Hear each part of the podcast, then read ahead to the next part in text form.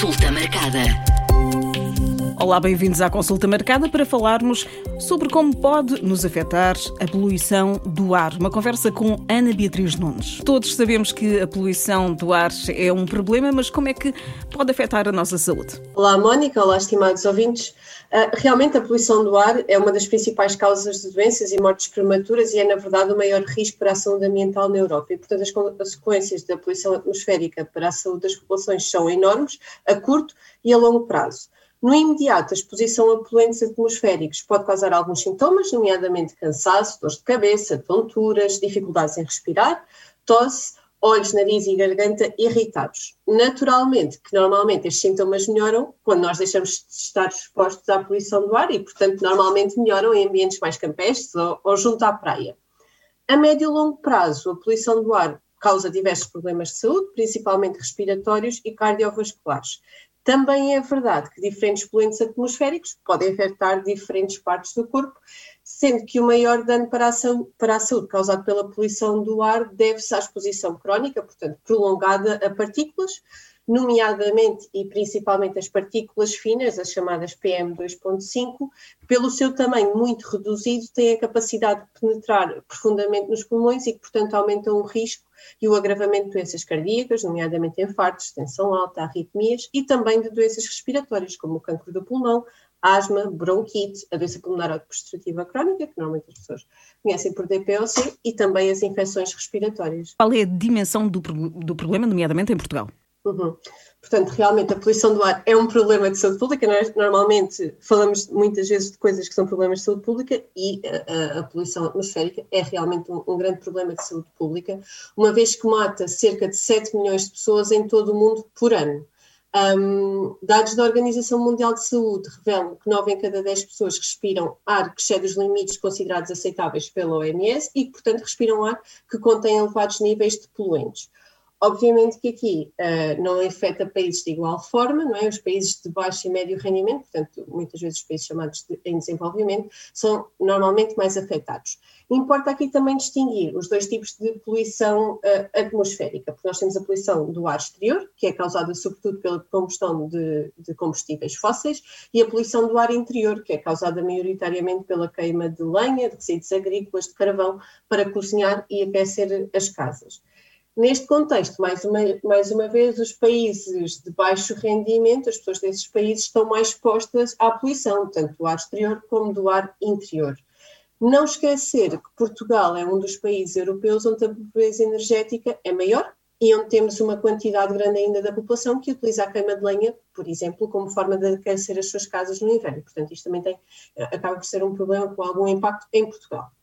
Dito isto, a nível europeu, e dependendo um bocadinho das estimativas e dos métodos, um, em 2018 uh, eram atribuíveis 168 mil a 346 mil mortes prematuras em toda a União Europeia, o que representava 4 a 7% de todas as mortes em 2018 neste território. Eu acho que as pessoas não têm muita noção do impacto real que a poluição atmosférica tem.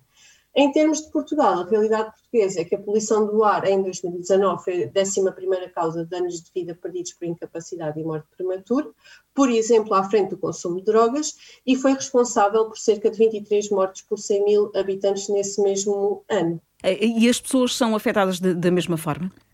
Não são, era, era, era o que dizia, não é? Uh, temos o nível populacional e depois temos o nível individual. Do ponto de vista populacional, a saúde pública reconhece que a poluição do ar é um importante determinante de saúde, e falávamos aqui há uns episódios atrás de determinantes de saúde, das desigualdades e iniquidades em saúde, e a verdade é que há populações, já há países do mundo que são muito mais afetados pela poluição atmosférica, seja ela exterior, seja ela interior. Obviamente que tudo isto se agrava, não é? Porque estas populações já de si vivem num ambiente social e físico que cria uma maior carga uh, de doença, não é? Já de si mais vulneráveis pelas condições socioeconómicas em que vivem.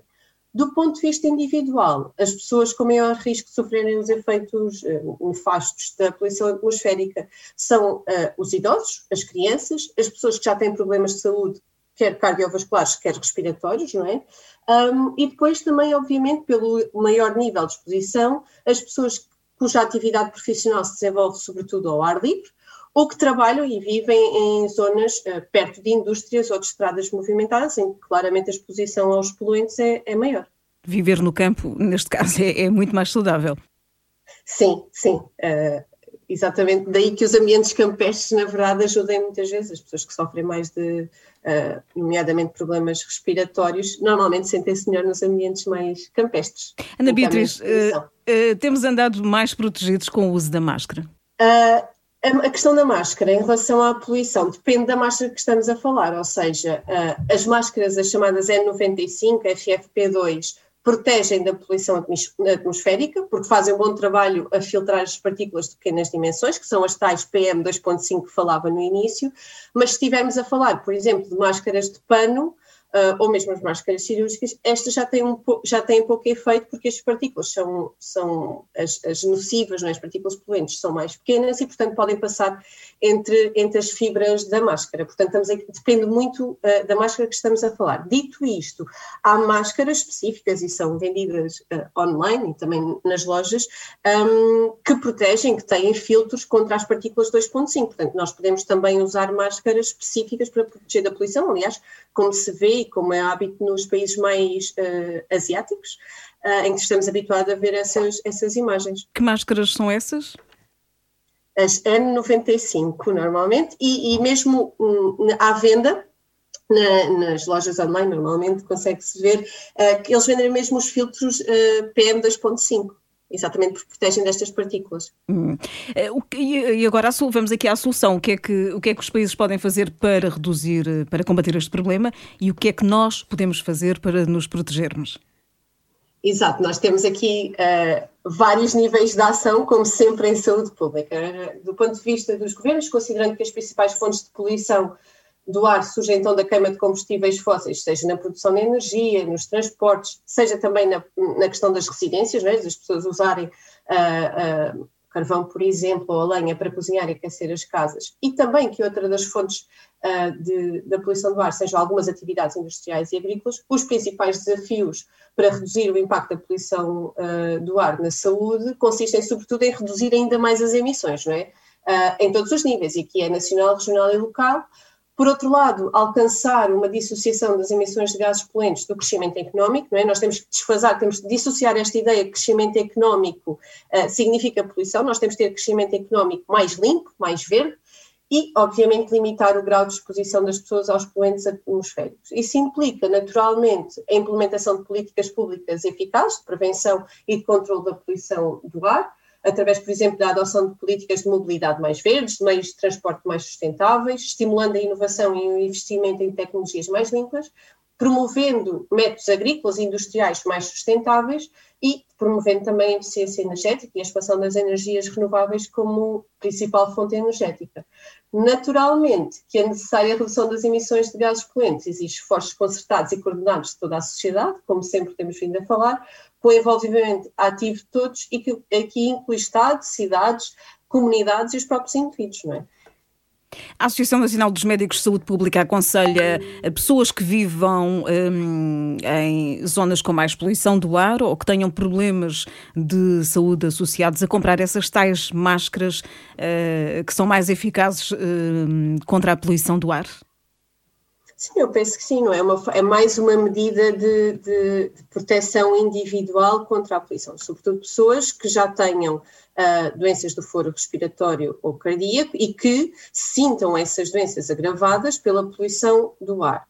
Dizer também que, uh, e há pouco perguntavam-me o que é que nós, enquanto cidadãos, podíamos, podíamos também fazer, nós também temos a nossa parte, não é? E temos a nossa parte em exigir uh, e ter uma cidadania mais ativa no sentido de defender o nosso direito a viver em ambientes saudáveis e sustentáveis, não é? Exigindo que as nossas cidades, por exemplo, disponham de uma maior rede e melhor de ciclovias, de mais espaços verdes, melhores redes de transporte público, mas, por outro lado, tam também nós, a nível individual, podemos, podemos e devemos usar menos os carros, não é? sobretudo nas pequenas deslocações, devemos adotar por eh, introduzir na nossa rotina diária as deslocações de bicicleta ao pé para o trabalho e, se isso não for possível, tentar uh, optar pelo transporte público em vez de carro próprio. Agora, mais uma vez, isto exige que as cidades onde vivemos estejam preparadas, tenham ambientes construídos que promovam estas escolhas mais, mais saudáveis, não é?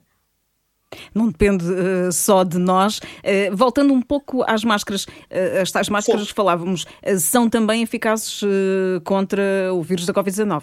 Sim, lá está. Eu aqui reforçava as, as máscaras N95, que são eficazes tanto uh, do ponto de vista biológico, contra agentes biológicos, nomeadamente o Covid-19, e também contra as, uh, a matéria particulada, as PM2.5. Portanto, acabam por ser dois em um, e eu salientaria aqui nesta, nesta dupla proteção as, as máscaras chamadas N95. Consulta marcada. Beber café é mau para a saúde, verdadeiro ou falso? É falso, efetivamente trata-se de um mito, uma vez que, na verdade, a evidência científica é neste momento bastante consistente que o café até está associado a um risco menor de mortalidade.